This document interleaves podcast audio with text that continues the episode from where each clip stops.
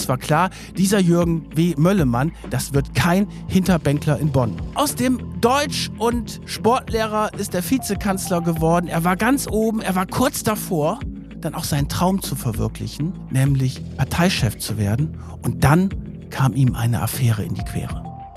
Von diesem Luxemburger Konto sind eine Million in Bar zu der FDP geflossen.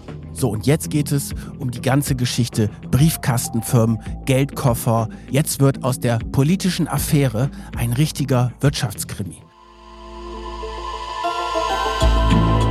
Macht und Millionen. Der Podcast über echte Wirtschaftskrimis. Hallo und herzlich willkommen zu einer weiteren Folge von Macht und Millionen. Ich bin Solveig Gode, Wirtschaftsredakteurin bei Business Insider und mir gegenüber sitzt wie immer Kajan Özgens, stellvertretender Chefredakteur bei Business Insider.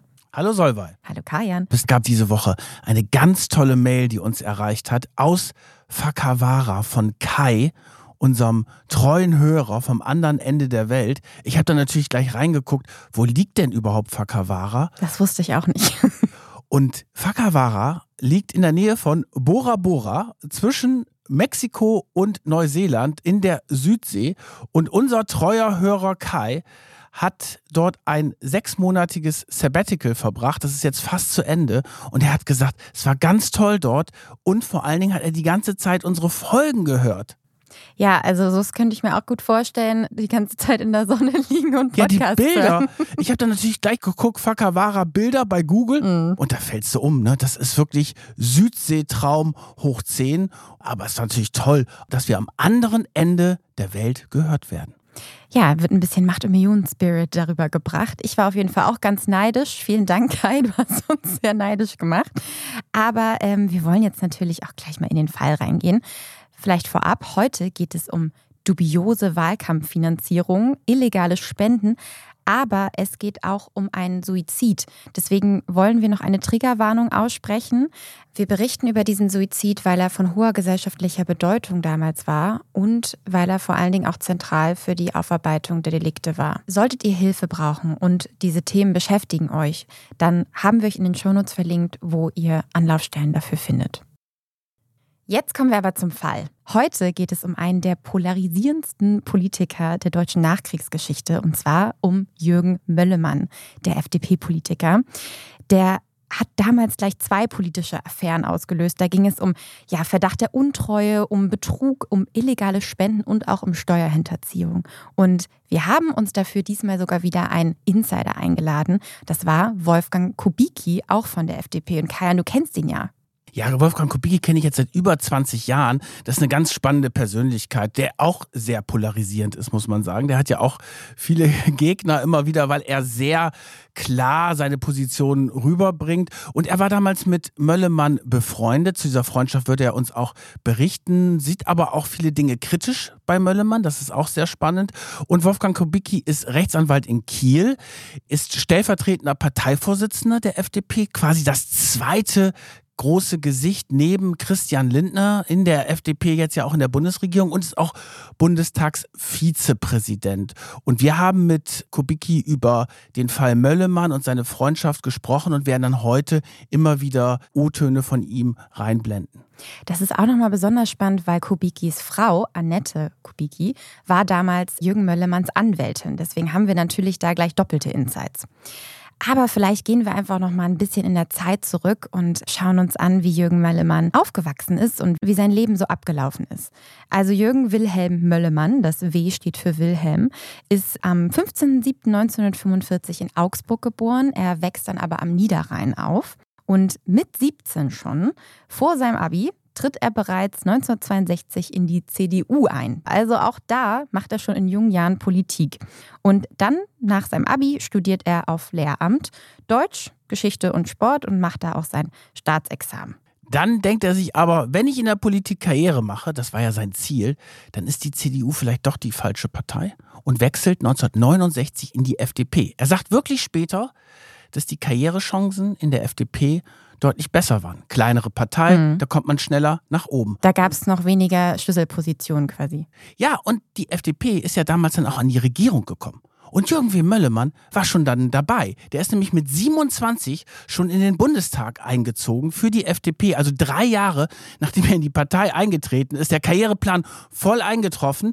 Und er ist dann 1972 in den Bundestag gekommen. Und da ist es dann zu einer sozialliberalen Koalition gekommen unter Willy Brandt. Das war auch so ein Aufbruch Anfang der 70er Jahre. Mehr Demokratiewagen. Dann kam Helmut Schmidt. So, Jürgen W. Möllemann kommt als 27-Jähriger nach Bonn in den Bundestag. Und er hat von Anfang an polarisiert und er wollte auch immer auffallen. Das ist wirklich ein roter Faden, der sich durch sein Leben zieht. Und er war auch ein Glücksfall für die Medien weil der hat ständig Interviews gegeben und zwar auf den Punkt, hat auch Parteifreunde angegriffen. Da war immer was los. Also für Journalisten ist natürlich toll, wenn einer Sachen auf den Punkt bringen kann. Er ist rhetorisch sehr versiert gewesen und morgens um 6 Uhr hat er ganz oft Radiointerviews gegeben und hat morgens schon quasi die politische Agenda in Bonn mitbestimmt und seine erste Bundestagsrede, weil er wollte hoch hinaus von Anfang an, hat er gleich den damaligen US-Präsident Nixon angegriffen, wegen dessen Bombardierung und dem Vietnamkrieg. Also der hat sich gleich mit den Großen quasi angelegt und es war klar, dieser Jürgen W. Möllemann, das wird kein Hinterbänkler in Bonn. Er hat sich da dann auch ganz viele Spitznamen eingeheimst, unter anderem Magic Mölli. Das ist einer meiner Favoriten. Speedy, weil er eben in allem so schnell ist und halt ja morgens um sechs schon vor den anderen Mann Interview gegeben hat. Windhund, auch wieder für die Schnelligkeit. Und Mister, das soll wohl noch aus der Schulzeit gekommen sein, weil er so gut in Fremdsprachen war. Also er ist eben sehr rhetorisch versiert gewesen, wie du auch gesagt hast. Den schönsten Spitznamen hat ihn aber der damalige CSU-Chef Franz Josef Strauß gegeben. Der nannte ihn dann Riesenstaatsmann Mümmelmann. in Anlehnung an einen Hasen? Ja, irgendwie so, weil der natürlich, der ist jemand gewesen, der nach oben wollte, dem es um Macht ging, der Erfolg haben wollte, der aber gleichzeitig auch immer ein Stück Selbstüberschätzung dabei hatte. Und er fühlte sich immer anderen überlegen. Und da machst du dir natürlich nicht nur Freunde, sondern auch sehr viele Feinde. Er hatte aber ein ganz engen Vertrauten beziehungsweise einen sehr engen Förderer. Das war Hans-Dietrich Genscher. Der war damals Außenminister, lange, lange Zeit Außenminister, erst unter Brandt, dann unter Schmidt, später unter Kohl und das war natürlich das Gesicht der FDP. Und Genscher hat den Möllemann als großes politisches Talent gesehen, hat ihn auch immer wieder, wenn Möllemann in der eigenen Partei angegriffen worden ist, Rückendeckung gegeben. Und so in diesem Fahrtwind von Genscher ist Möllemann Stück für Stück hochgekommen. Und seine große Zeit war dann nach dem Regierungswechsel im Oktober 1982, als die FDP von der sozialliberalen Koalition gewechselt ist in eine Koalition mit der CDU-CSU unter Helmut Kohl. Und da war dann Möllemann plötzlich Staatsminister im Auswärtigen Auswärtigen Amt unter dem damaligen Außenminister Hans-Dietrich Genscher. Also in jungen Jahren mit etwas über 30 schon ganz oben angekommen. Jetzt hast du ein bisschen vorweggegriffen. Dieses Renommee in die, ja, in das Auswärtige Amt zu kommen, hat er sich natürlich auch ein bisschen erarbeitet. Er war vorher auch sicherheitspolitischer Sprecher, davor bildungspolitischer Sprecher und dann auch Vorsitzender des Arbeitskreises für Außen- und Sicherheitspolitik. Und das wird später noch wichtig, denn da hat er schon erste Kontakte ins Ausland und vor allen Dingen auch in den arabischen Raum geknüpft und ist dann auch 1981 Präsident der Deutsch-Arabischen Gesellschaft geworden. Und das wird später noch für unsere Geschichte sehr wichtig, deswegen behaltet das im Hinterkopf. Aber wir haben natürlich auch seinen Freund Kubicki gefragt, wie der ihn denn eigentlich eingeschätzt hat. Der hat da was ganz Spannendes gesagt. Äh,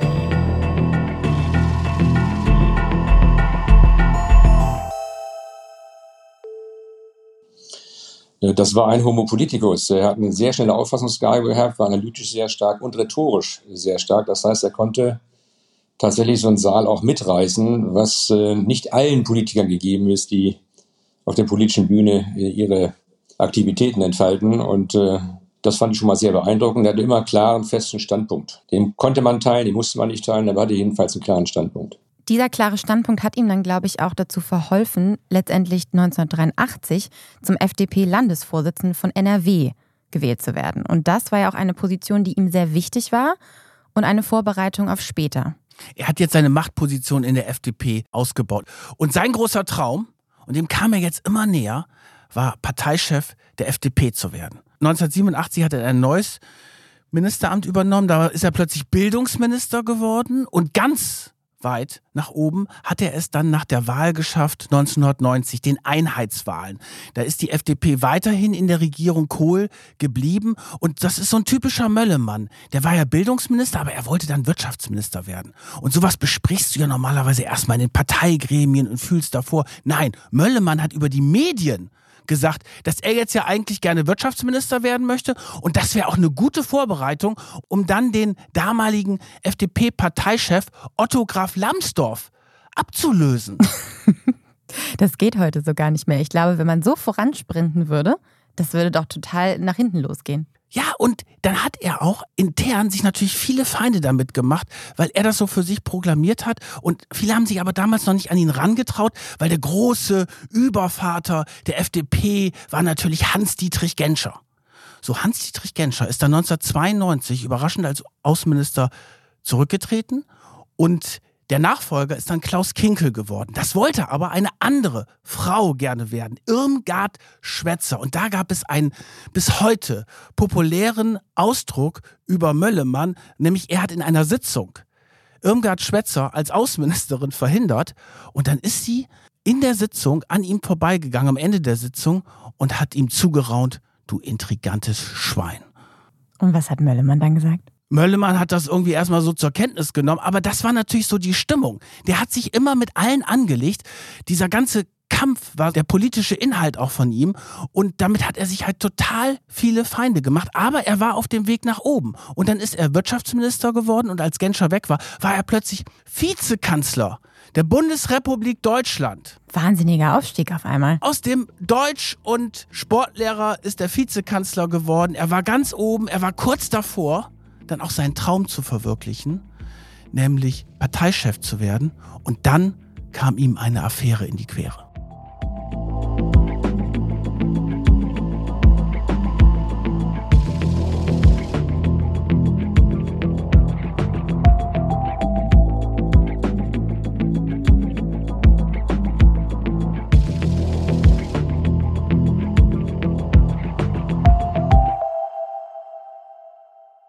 Wir sollten doch aber auch noch mal kurz erzählen, wie Jürgen Möllemann denn eigentlich aussieht. Und ich habe mir ein Foto ausgesucht mit meinem Lieblingsjackett von ihm. Da sitzt er später bei einem Untersuchungsausschuss und hat ein kariertes Jackett an und einen Rollkragen darunter. Und das ist tatsächlich ein Outfit von Jürgen Möllemann, das er sehr oft trägt, den Rollkragen mit einem Jackett. Ich muss sagen, ich finde es sehr stylisch, also für damals. Jürgen Möllemann war immer sehr adrett gekleidet und auch sehr gut frisiert. Ich glaube, ihm war eben sein Wirken sehr, sehr wichtig. Es hat zu seiner Strategie, glaube ich, auch gehört. Ich würde auch sagen, er hat fast den Seitenscheitel erfunden. Aber eine Sache geht bei ihm überhaupt nicht. Der Schnauzer. Ja, natürlich der Schnauzer. Ich meine, okay, es war eine andere Zeit, aber dieser Schnauzer, das ist natürlich etwas, also wo ich sage, als Mann auch, nee, bitte nicht. Möllemann war jetzt also wirklich ganz nah dran, seinem ursprünglichen Ziel, FDP-Parteichef zu werden, sehr, sehr nah. Aber dann stolpert er, und zwar zum Jahreswechsel 1992-93, über die Briefbogenaffäre wurde sie genannt. Er hat nämlich mit einem offiziellen Briefkopf des Wirtschaftsministeriums einen Brief an mehrere deutsche Handelsketten geschrieben, dass sie doch bitte einen Kunststoff Chip, den man in Einkaufswagen stecken kann. Das kennst du vielleicht, wenn man seinen ja. Euro vergessen hat. Also diesen sehr praktischen Kunststoffchip wollte äh, Jürgen Möllermann den Handelsketten wie Aldi oder so wahrscheinlich andrehen und hat den eben den auf diesem Briefbogen empfohlen. Problem war, das darf er natürlich nicht als Politiker offiziell. Das ist ja Einflussnahme. Vor allen Dingen, weil es ja für einen Menschen war aus seiner Familie. Genau, das war nämlich das Problem. Die Firma dieser Kunststoffchips gehörte seinem angeheirateten Vetter. Das hat dann natürlich zu vielen Problemen geführt. Jürgen Wellemann hat das dann erstmal dementiert sehr lange und irgendwie nur rumgedruckst. Und dann hat er aber irgendwann gemerkt, okay, der Druck durch die Medien und andere Politikerkollegen ist zu groß und hat es dann eingestanden. Ja, aber es war vor allen Dingen die eigene Partei die ihn damals gestürzt hat. Weil es war jetzt nicht die Affäre, über die ein Jürgen Möllemann normalerweise stolpert. Weil es ging um einen Chip und es ging um Briefbogen, aber das hätte er normalerweise auch ausstehen können. Das sind wie ich finde, eher Kleinigkeiten gewesen, mhm. wenn man sich überlegt, weswegen andere Minister zurückgetreten sind. Aber er hatte halt damals sehr viele Feinde in der Partei und die wollten natürlich nicht, dass er Parteichef wird und insbesondere der Parteichef Otto Graf Lambsdorff hat ihn dann gestoppt und er ist quasi über seine eigene Partei gestürzt, weil die gesagt haben, okay, jetzt ist Payback-Time. Der hat uns die ganze Zeit natürlich auch krawallmäßig angegriffen, hat Leute persönlich sich vorgeknöpft und diesen politischen Kampf auch gegen die eigenen Parteifreunde so auf die Spitze getrieben, dass sie gesagt haben, okay, jetzt ist Zeit, sich zu rächen, auch ein Stück.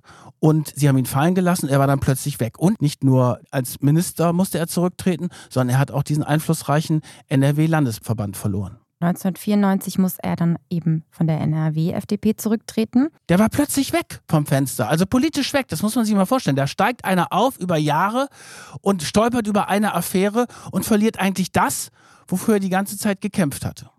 Und dann stand er ja auf einmal mit nichts da. Und es wäre aber nicht Jürgen Möllermann, wenn er nicht versuchen würde, sich wieder zurückzukämpfen. Aber Kubicki hat das eigentlich ganz gut erklärt, wie er denn eigentlich mit dieser Krise umgegangen ist und wie ein Herr Möllemann denn eigentlich so funktioniert hat.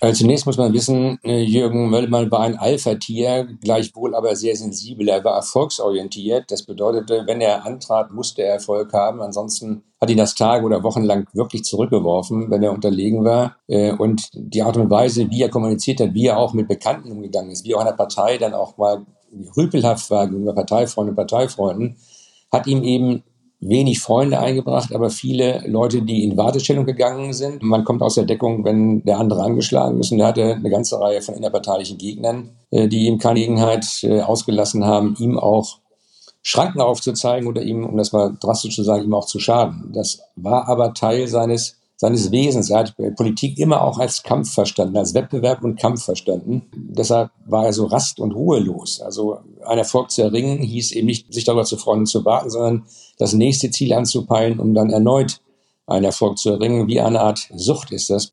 Und nach dieser ersten Niederlage muss sich Jürgen Möllemann jetzt natürlich einen anderen Erfolg suchen. Und deswegen baut er sich eine Art zweites Standbein nebenbei auf, und zwar in der Wirtschaft. Und kurz nach seinem Rücktritt als Wirtschaftsminister und Vizekanzler 93 gründet er dann seine eigene Firma. Webtech heißt es. Und diese Firma Webtech, wofür steht denn dieser Name eigentlich? Das fand ich so toll. Ja, das ist ein, wirklich ein interessanter Name. Das steht für Wirtschafts- und Exportberatung Jürgen W. Möllemann Trade and Export Consult. Ja, also einfach eine Abkürzung, aber sehr kompliziert. Webtech war da ein bisschen einfacher. Und mit dieser Firma hat er sich auf die Beratung von ausländischen Unternehmen spezialisiert. So hat er es zumindest äh, deklariert, um denen eben quasi die Tür nach Deutschland aufzumachen. Und er hat natürlich auch geholfen, deutschen Firmen, insbesondere im arabischen Raum, zu helfen bei Geschäften. Und auf diese Geschäfte kommen wir später noch. Wichtig ist jetzt, nachdem er nebenbei sich dieses Wirtschaftsstandbein aufbaut, kämpft er sich natürlich auch wieder in die Politik zurück, weil ein Möllemann gibt natürlich nicht auf. Und Zwei Jahre später schon wieder, 95, sitzt er schon wieder bei der FDP als gesundheitspolitischer Sprecher im Bundestag. Und dann, zwei Jahre später, war er auch schon wieder NRW-Landesvorsitzender. Also er hat seinen alten Job wieder zurückbekommen. Ich glaube, das hängt sehr stark damit zusammen, dass er Leute sehr gut begeistern kann. Also der kann wirklich die Parteifreunde mitreißen. Ich bin mir ja nicht immer so sicher, ob er wirklich so klare Standpunkte hatte, wie Kubicki das gesagt hatte, aber er ist jemand, der eine Begeisterungsfähigkeit hat, dieses unglaubliche rhetorische Talent, aber auch ein Verkaufstalent und auch ein Instinkt ist auch ein Instinktpolitiker gewesen, der oftmals gemerkt hat, okay, jetzt muss ich in diesen Bereich rein, jetzt spiele ich das Thema und natürlich diese unglaubliche Medienpräsenz. Der war ja zwar als Minister weg, aber der war ja nie aus den Medien weg, weil er ganz genau wusste, wie er die Klaviatur spielen kann, weil er wusste, ich gebe da das Interview, dann greife ich den an, dann läuft das über Agentur, dann wird das vom Radio aufgegriffen. Also der hatte eine ständige Medienpräsenz, die natürlich auch mit diesem Krawallstil von ihm zu tun hatte. Und er hat ja auch einen guten Humor gehabt, das muss man ja auch sagen. Der mhm. war ja mhm. auch sehr witzig. Ich habe ihn ja mal kennengelernt. Ah ja, Total interessantes Gespräch mit ihm, zusammen mit Kubicki, lustigerweise. Das war so um 2000 herum, als er sich wieder so zurückgekämpft hatte.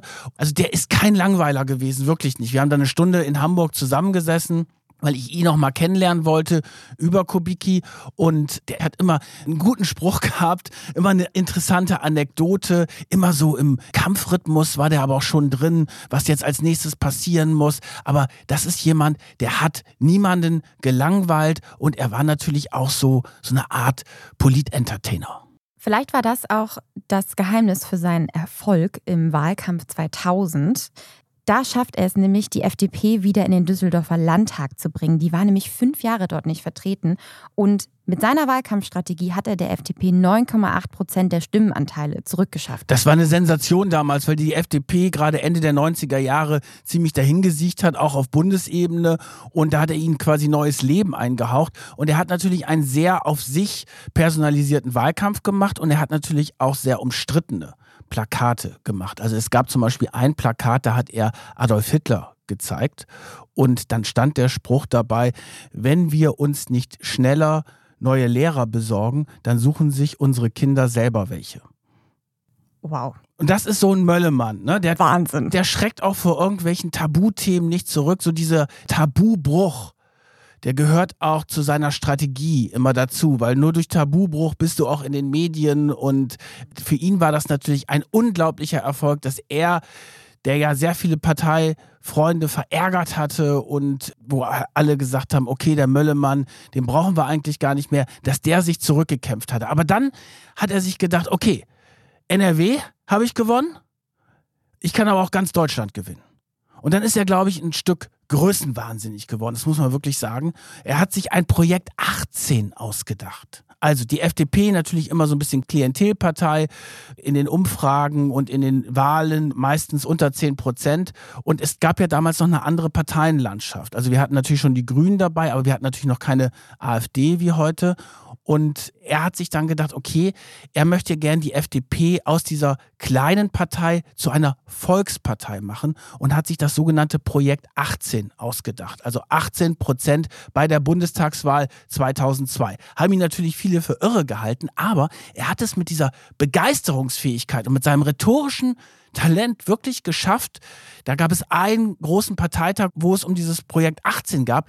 Da sind die Leute, haben geklatscht, haben gejohlt. Die haben gesagt, okay, Möllemann für uns zum großen Wahlsieg. Und der damalige Parteichef Guido Westerwelle ist ihm dann auch gefolgt. Und dann haben sie, was natürlich aus heutiger Sicht total schräges gemacht, sie haben einen Spaßwahlkampf gemacht. Das muss man wirklich sagen. Es war eine andere Zeit damals. Da gab es das Guido-Mobil. Da gab es das Guido-Mobil. Westerwelle ist einem quietschgelben Guido-Mobil durch die Republik gefahren, hat sich dann auch in den Big Brother Container als erster Politiker gewagt. Wer ist da reingekommen? Da sind ja plötzlich Leute berühmt geworden, die in diesem Container waren. Und Guido Westerwelle ist da reingegangen. Das war auch so ein, so ein Tabubruch. Dann hatte Westerwelle in einer Talkshow mal die Schuhe gezeigt und unter der Sohle stand Zahl 18. Es war natürlich noch die Spaßgesellschaft. Anfang des Jahrtausends. Das war noch eine andere Geschichte. Wir hatten viele, viele Krisen noch nicht. Trotzdem war es etwas alles völlig übertrieben und natürlich ist die FDP auch massiv für diesen Wahlkampf kritisiert worden. Aber der Möllemann hat quasi die Partei hinter sich geschart und dann in der Endphase des Wahlkampfs ist es dann aber übers Ziel hinausgeschossen.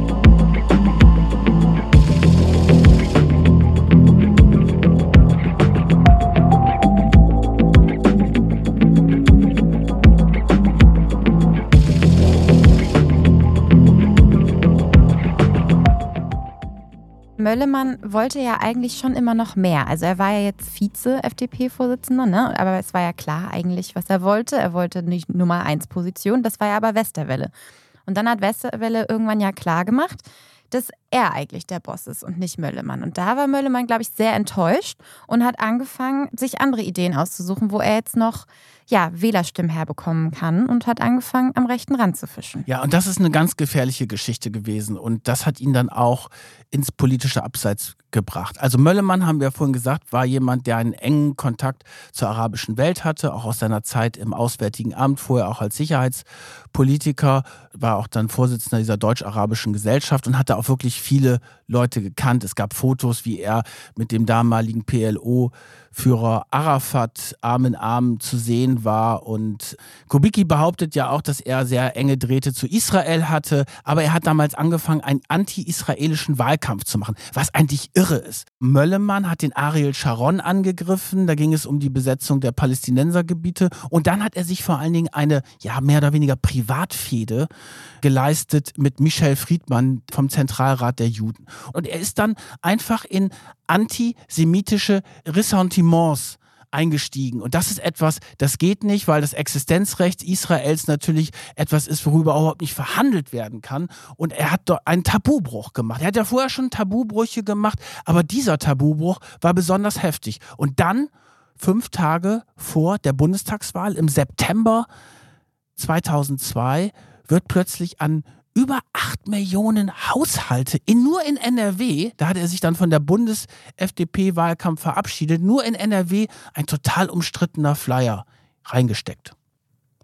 Da greift er eben erneut nochmal die Politik von Ariel Sharon an, aber eben auch Michel Friedmann. Und vorne auf dem Cover steht Klartext, Mut, Möllemann und ein fettes Foto von ihm.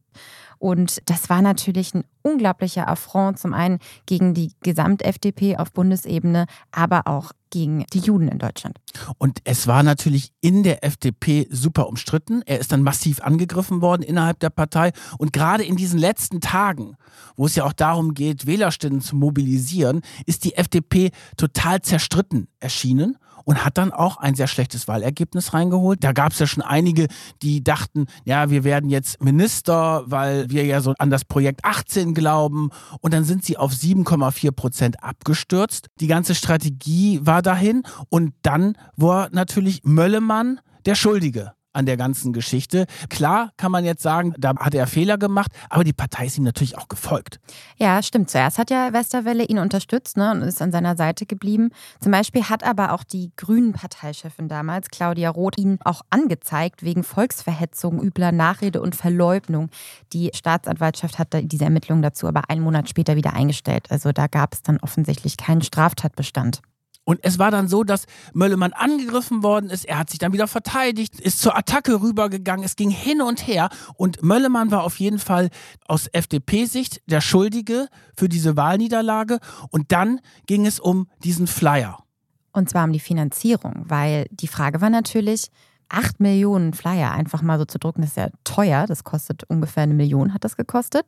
Wo kommt das Geld her? So, und jetzt geht es um die ganze Geschichte Briefkastenfirmen, Geldkoffer, die über die Grenze geschleppt worden ist. Jetzt wird aus der politischen Affäre ein richtiger Wirtschaftskrimi, weil dieser Flyer ist finanziert worden aus dunklen Quellen, wie es dann ausgesehen hat. Und zwar tauchte plötzlich ein Konto von Möllemann in Luxemburg auf, was vorher überhaupt noch nicht bekannt war. Da hatte sich nämlich ein Mitarbeiter der Bank BNP Paribas bei der Staatsanwaltschaft in Luxemburg gemeldet und hat gesagt, ja, kurz vor der Wahl, da gab es jemand, der hat Geld von dem Konto von Möllemann abgehoben. Das war aber gar nicht Möllemann. Diese Hinweise wurden dann natürlich gleich weitergeleitet an die deutschen Ermittlungsbehörden und es gab dann ein Ermittlungsverfahren von der Staatsanwaltschaft Düsseldorf wegen Verstoßes gegen das Parteiengesetz, weil es natürlich um diese Parteienfinanzierung geht bei diesem Flyer. So, und jetzt kommt langsam der ganze Krimi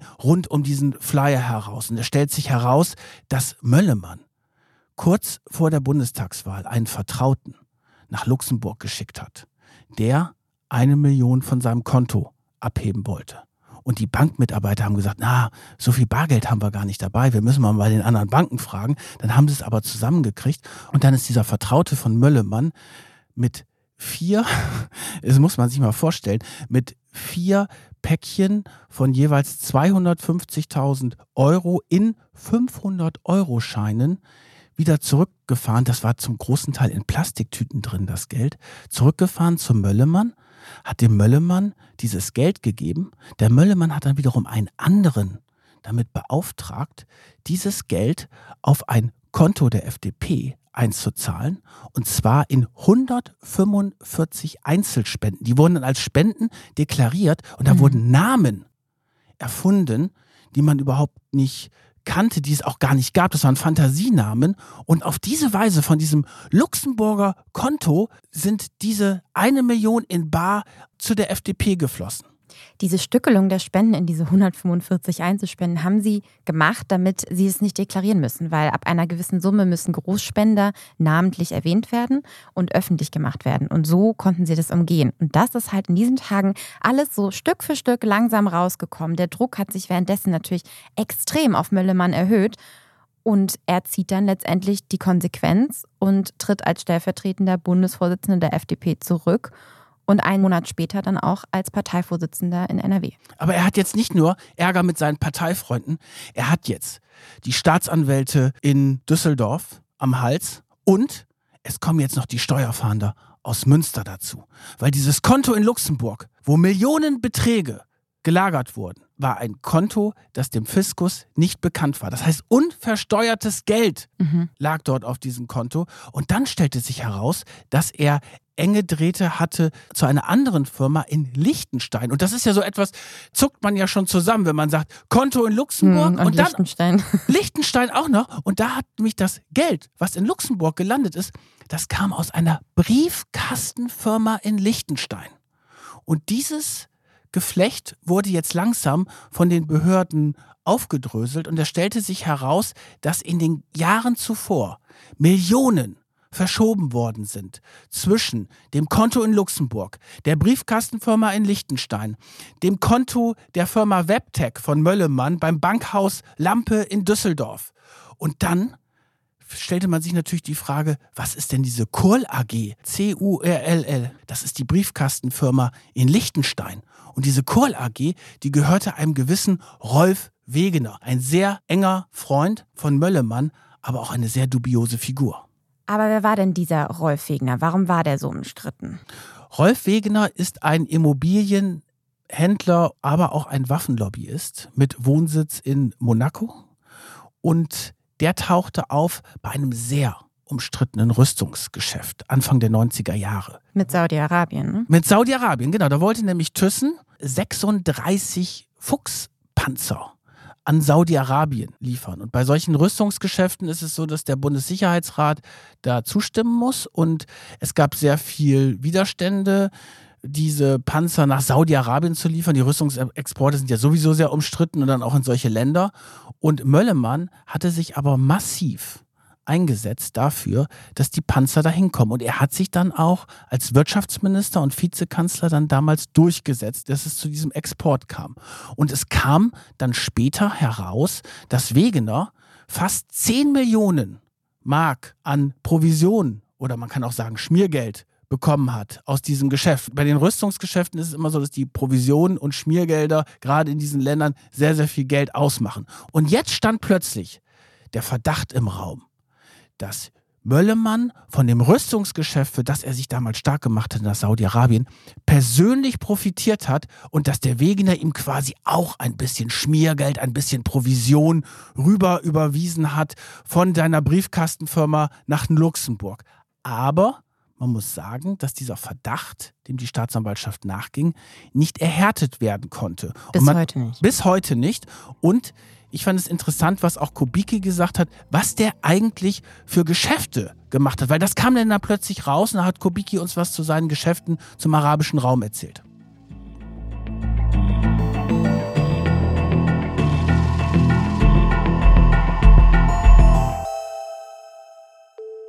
Naja, er hat äh, Beratungsverträge bekommen, also er hat Kontakte vermittelt, wie das so ist. Networking nennt man das heutzutage ganz modern. Er hat für große deutsche Unternehmen Türen geöffnet, gerade im arabischen Raum. Er war ja auch äh, Vorsitzender der Deutsch-Arabischen Gesellschaft und er hatte sehr viele Kontakte in den arabischen Raum, sodass man beispielsweise äh, für U-Bahn-Bau oder den Bau von Werken und Betrieben in den arabischen Ländern die entsprechenden Kontakte brauchte und dann wurden Provisionszahlungen fällig. Und Sie können sich sehr schnell vorstellen, wenn Sie eine Provisionszahlung von 1,5 Prozent bekommen, beispielsweise bei einem Milliardenauftrag eines Unternehmens, dann wissen Sie, wie schnell man damit auch sehr reich werden kann.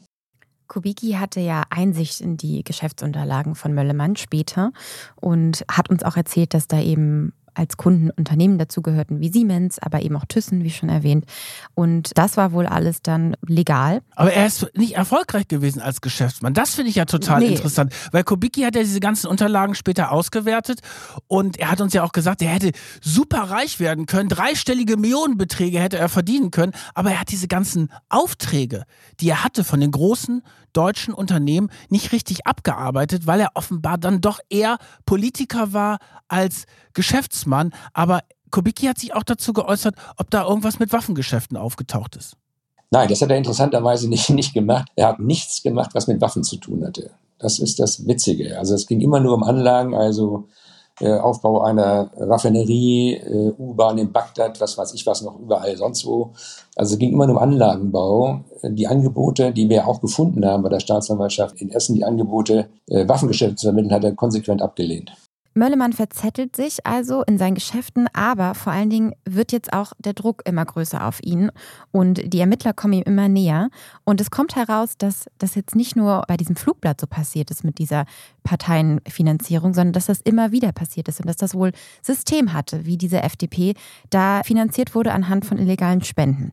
Und Möllemann fasst jetzt Notfallplan, weil er muss sich jetzt irgendwie absichern. Also ruft er seinen Freund Wolfgang Kubicki an und bittet ihn, dass sie sich in Hamburg in einem Hotel treffen können. Das war Ende April, ich glaube 30.04., dass er mich angerufen hat, wir müssen uns dringend treffen äh, in Hamburg. Und dann habe ich gesagt, dann, äh, was willst du von mir? Und er hat gesagt, das kann mir am Telefon nicht sagen, was er wirklich dringend. Dann haben wir uns im Elysée getroffen in Hamburg. Und dann hat er mir erzählt, dass er auf der Autobahn sehr schnell gefahren sei das Gefühl gehabt habe, er werde verfolgt. Habe seine Verfolger wahrscheinlich abschütteln können. Und dann habe ich gesagt, warum solltest du verfolgt werden? Und dann sagt er nur, ich habe einen Umschlag für dich. Wenn mir was passiert, dann machst du ihn auf, da ist dann alles drin.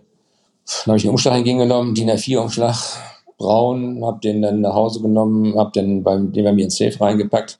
Und dann habe ich mir gedacht, wie komisch ist das denn? Also er redet mit mir über alles Mögliche, aber jetzt erzählt er mir nicht, worum es geht. Er wird verfolgt. Er hat äh, Angst und große Sorge. Und wenn ihm was passiere, was ja so darauf hindeutet, dass er damit rechnet, dass ihm was passiert, dann sollte ich diesen Brief öffnen. Da sei dann alles drin. Und äh, da habe ich auch nur gedacht, na gut, jetzt ist er vielleicht ein bisschen durch den Wind. Der Vorgang dauert eine halbe Stunde maximal. Dann sind wir wieder losgefahren. Ich bin dann auch nach Kiel zurückgefahren, wie gesagt, mit dem Umschlag. Habe mir ins Safe gepackt und dann habe ich das erstmal vergessen. Dann war es weg. Also Möllemann war zu diesem Zeitpunkt wirklich völlig durcheinander. Es hing natürlich auch damit zusammen, dass er massiv von seiner eigenen Partei auch teilweise brutal angegriffen worden ist. Er musste dann aus der Partei raus.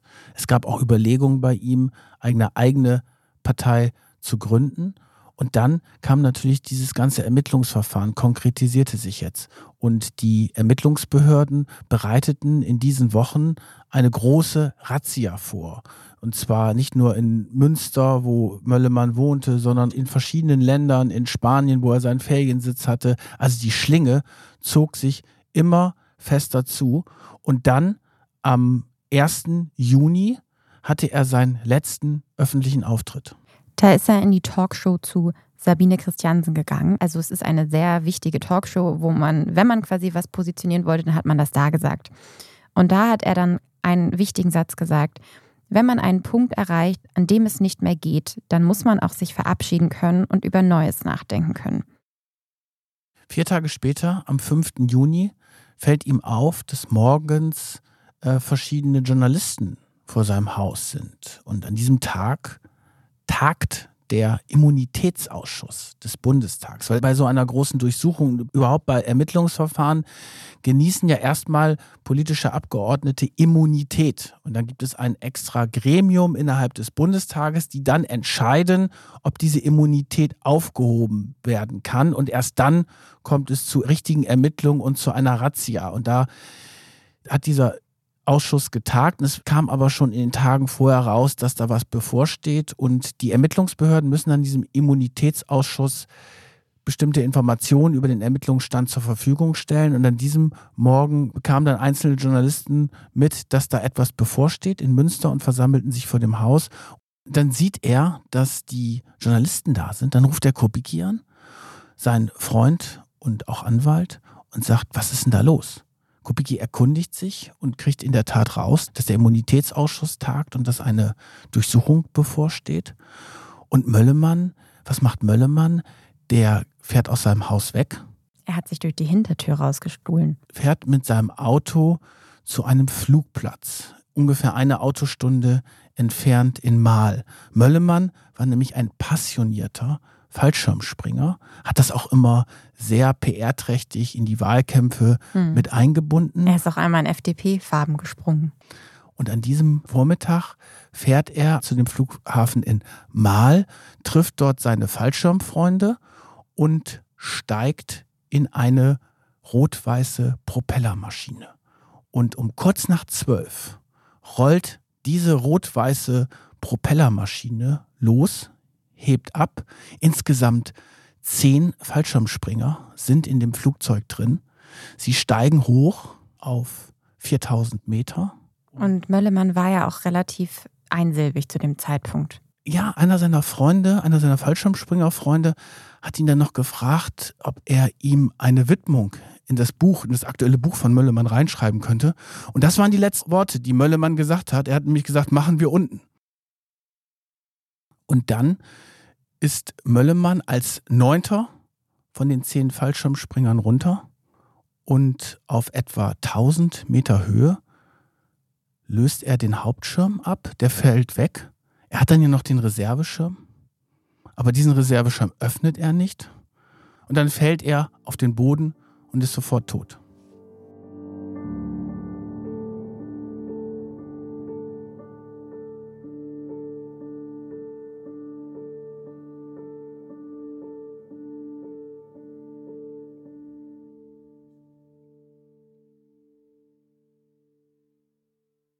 Nur wenige Zeit später erfährt Wolfgang Kubicki dann von dem Tod von seinem Freund und er hat uns diese ja, sehr äh, emotionale Situation auch geschildert. Im Büro des Fraktionsvorsitzenden lief dann über den NTV-Ticker Möllemann tödlich verunglückt.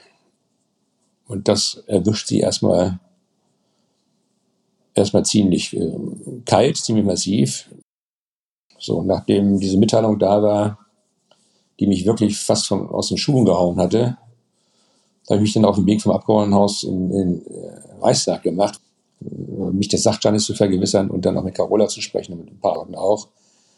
Und ich habe mich auf dem Weg vom Abgeordnetenhaus, da muss ich erst mal vorstellen, zum Reichstag tatsächlich verlaufen, weil ich so, so neben mir stand. Fast zu dem gleichen Zeitpunkt, als es zum Tod von Möllemann kam, hat der Immunitätsausschuss im Bundestag sein grünes Licht gegeben für die Durchsuchung und die Behörden haben dann an 25 verschiedenen Orten mit der Razzia angefangen, unter anderem auch in dem Wohnhaus in Münster. Und als der Staatsanwalt in das Haus gegangen ist, war die Tochter von Möllemann da und dann kam ein Anruf, dass Möllemann tödlich verunglückt ist.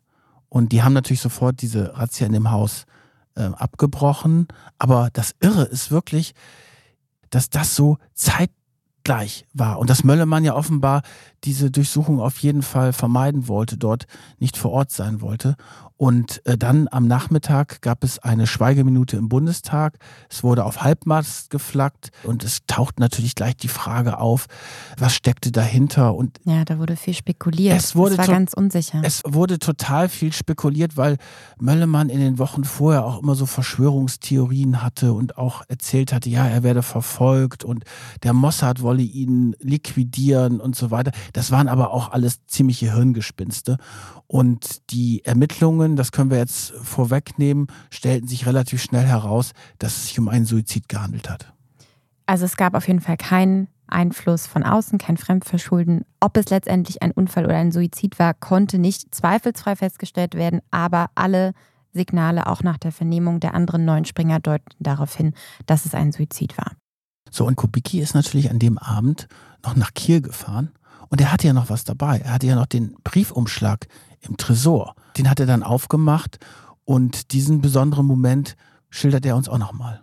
Ich bin dann nach Hause gefahren, kam um Mitternacht zu Hause an, meine Frau war schon im Bett. Und dann bin ich an den Tresor gegangen, habe den Umschlag rausgeholt, habe den Umschlag geöffnet und äh, war ziemlich konsterniert. Ich habe die Unterlagen ja heute noch, sowas wirft man ja auch nicht weg. Vernichtet man ja auch nicht. Da war ein Brief drin, da stand dann drin, äh, mein mein lieber Freund, nicht, äh, ich bitte dich darum, dass du dich um meine Familie kümmerst. Wer außer dir kann das äh, leisten? Zwei, drei Sätze noch dazu.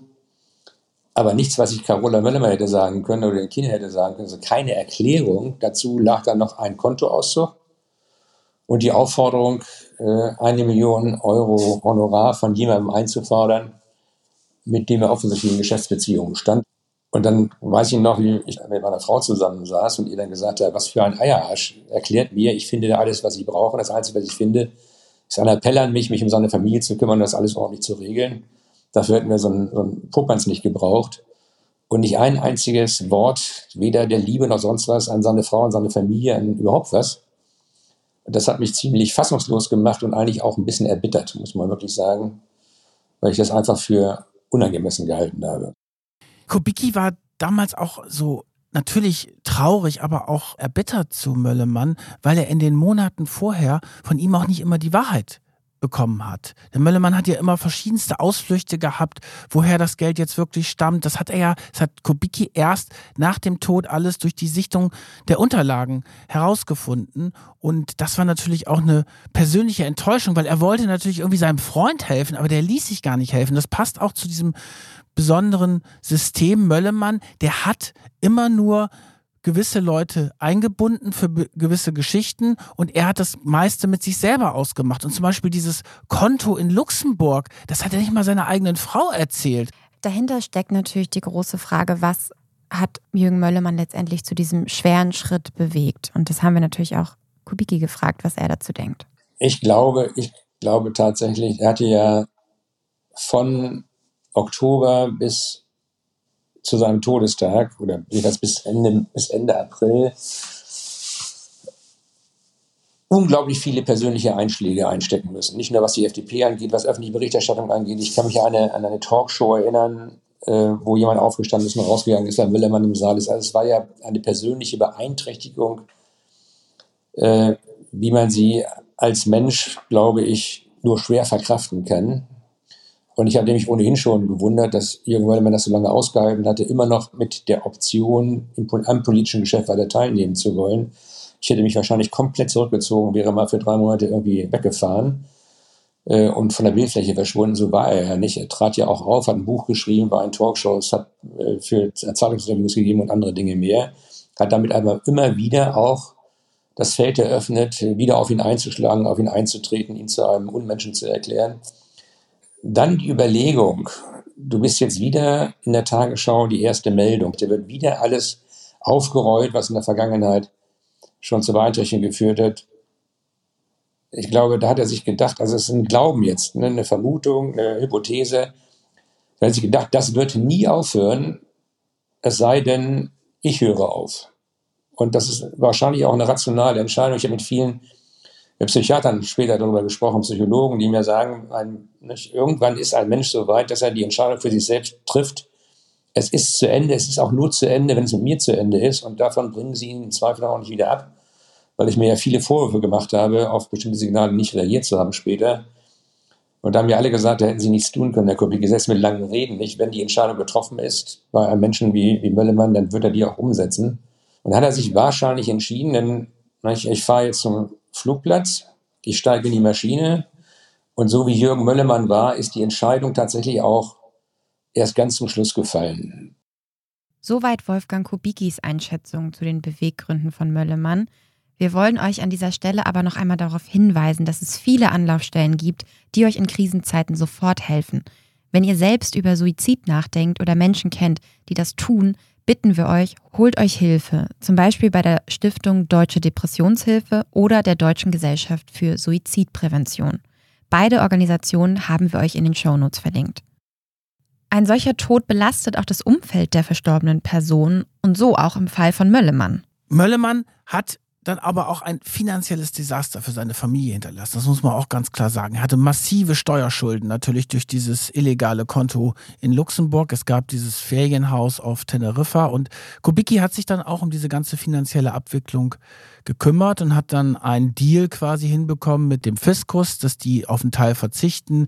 Das Haus in Gran Canaria wurde verkauft. Also für seine Frau, mit der er wirklich ein sehr enges Verhältnis hatte, war das natürlich eine ganz schlimme Geschichte. Sie hat ihren Mann verloren, der hat keinen Abschiedsbrief hinterlassen, hat ihr ein finanzielles Desaster hinterlassen und sie hat natürlich auch nach Antworten gesucht, aber das ist natürlich etwas, was unglaublich belastend ist. Und Kubicki hat auch mit seiner Frau zusammen, das hat er mir auch damals erzählt, die Frau sehr eng bei dieser ganzen Geschichte begleitet. Aber es war nicht nur ein finanzielles Desaster für die Familie Möllemann, sondern auch für die FDP.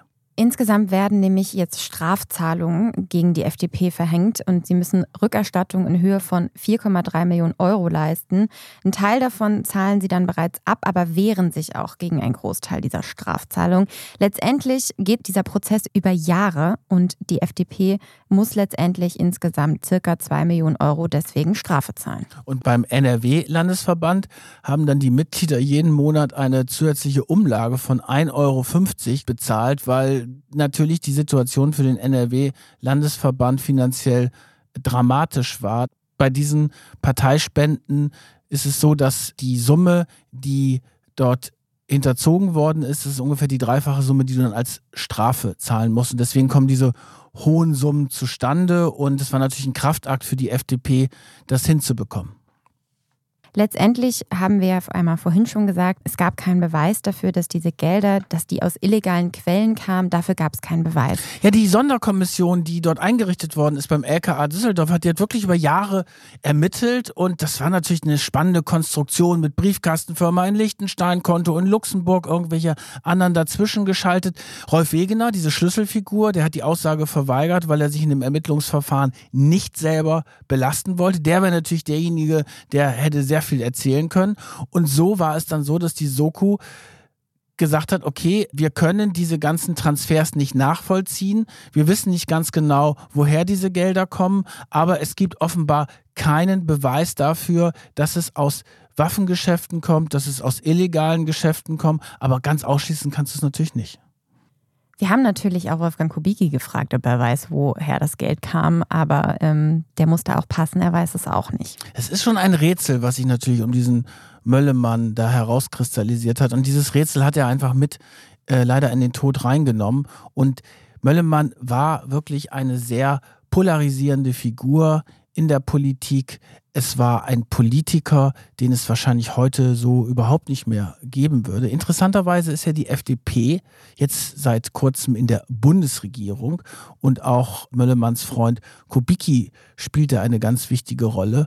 Und wir haben Kubicki mal gefragt, wie sieht das denn mit Möllemann heute aus, wenn er in der FDP drin wäre oder würde der gar nicht mehr reinpassen? Wenn er nach den Vorfällen 2002, 2003 in der Partei geblieben wäre und sagen wir mal fünf Jahre ins Abklingbecken gegangen wäre, hätte er wieder eine Führungsfunktion in der Partei einnehmen können, aber nicht mehr eine so dominante wie davor. Also er wäre nie wieder in die alte Rolle des kämpfenden Jürgen Möllermann, der auch in der Lage ist, einen ganzen Saal zu rocken, wäre nie wieder in eine solche Rolle hineingekommen. Also das Modell Möllermann dieses Kampfschweins an der Front, dieses Modell gibt es nur noch ganz selten und ist auch nicht mehr das, was die Mehrheit gutieren würde. Also der Politikstil hat sich wirklich fundamental verändert. Es war ja damals nicht nur Möllemann so, sondern dieser Politikstil, der beinhaltete ja auch so Leute wie Gerhard Schröder und Joschka Fischer, die wirklich richtige Kampfschweine ja auch teilweise waren, so wie Kubicki das eben besprochen haben und natürlich auch hart gerungen haben und auch so ein bisschen mit Showtalent aufgetreten sind. Also das war für Journalisten eigentlich eine interessantere Zeit als die heutige Zeit, weil heute, wie ist der Politikstil heute? Heute haben wir einen Bundeskanzler Olaf Scholz, einen Bundespräsidenten Frank-Walter Steinmeier und die sind natürlich deutlich langweiliger als diese Showtalente in der Politik, über die wir jetzt gesprochen haben. Und das ist ein völlig anderer Politikstil, der ist sachlich geprägt, ohne Frage. Wahrscheinlich würde es heute auch gar nicht mehr so reinpassen, dass solche Leute so auftrumpfen. Ich habe auch das Gefühl, gerade für meine Generation, die ja auch als diese Merkel-Generation gilt, weil wir sind ja alle unter Merkel aufgewachsen, die ja für diese Ruhe, Stabilität, Sachlichkeit, Zurückhaltung steht, dass wir diese Generation gerade so etwas in Politikern auch sucht. Aber uns würde dann natürlich auch eure Meinung interessieren. Was denkt ihr denn? Brauchen wir heutzutage in der Politik noch solche Politiker oder PolitikerInnen wie Jürgen Möllemann oder ähm, sollen wir eher auf sachliche Politiker setzen? Wobei natürlich diese ganzen Geschichten, die kriminellen Dinge, die müssen wir da jetzt so ein Stück ausblenden, weil das geht natürlich nicht mit illegalen Parteispenden. Aber so von dem Politikstil, da würde mich auch interessieren, wie ihr das seht. Schreibt uns das gerne auf Instagram, da findet ihr uns einfach, indem ihr Macht und Millionen in die Suchzeile eingibt. Oder schreibt uns auch gerne eine Mail an macht und Millionen at businessinsider.de. Das ist eine neue E-Mail-Adresse für alle, die schon unsere E-Mail-Adresse genutzt haben aus den alten Folgen. Und da kommen auch E-Mails aus Fakawara an, habe ich gehört. Genau, und wenn ihr uns aus einer sehr entlegenen Ecke der Welt schreibt, dann erwähnen wir euch vielleicht im Podcast. Vielen Dank, dass ihr mit uns diese Folge verbracht habt und uns zugehört habt. Es hat uns sehr viel Spaß gemacht und wir freuen uns auf die nächste. Bis bald. Tschüss.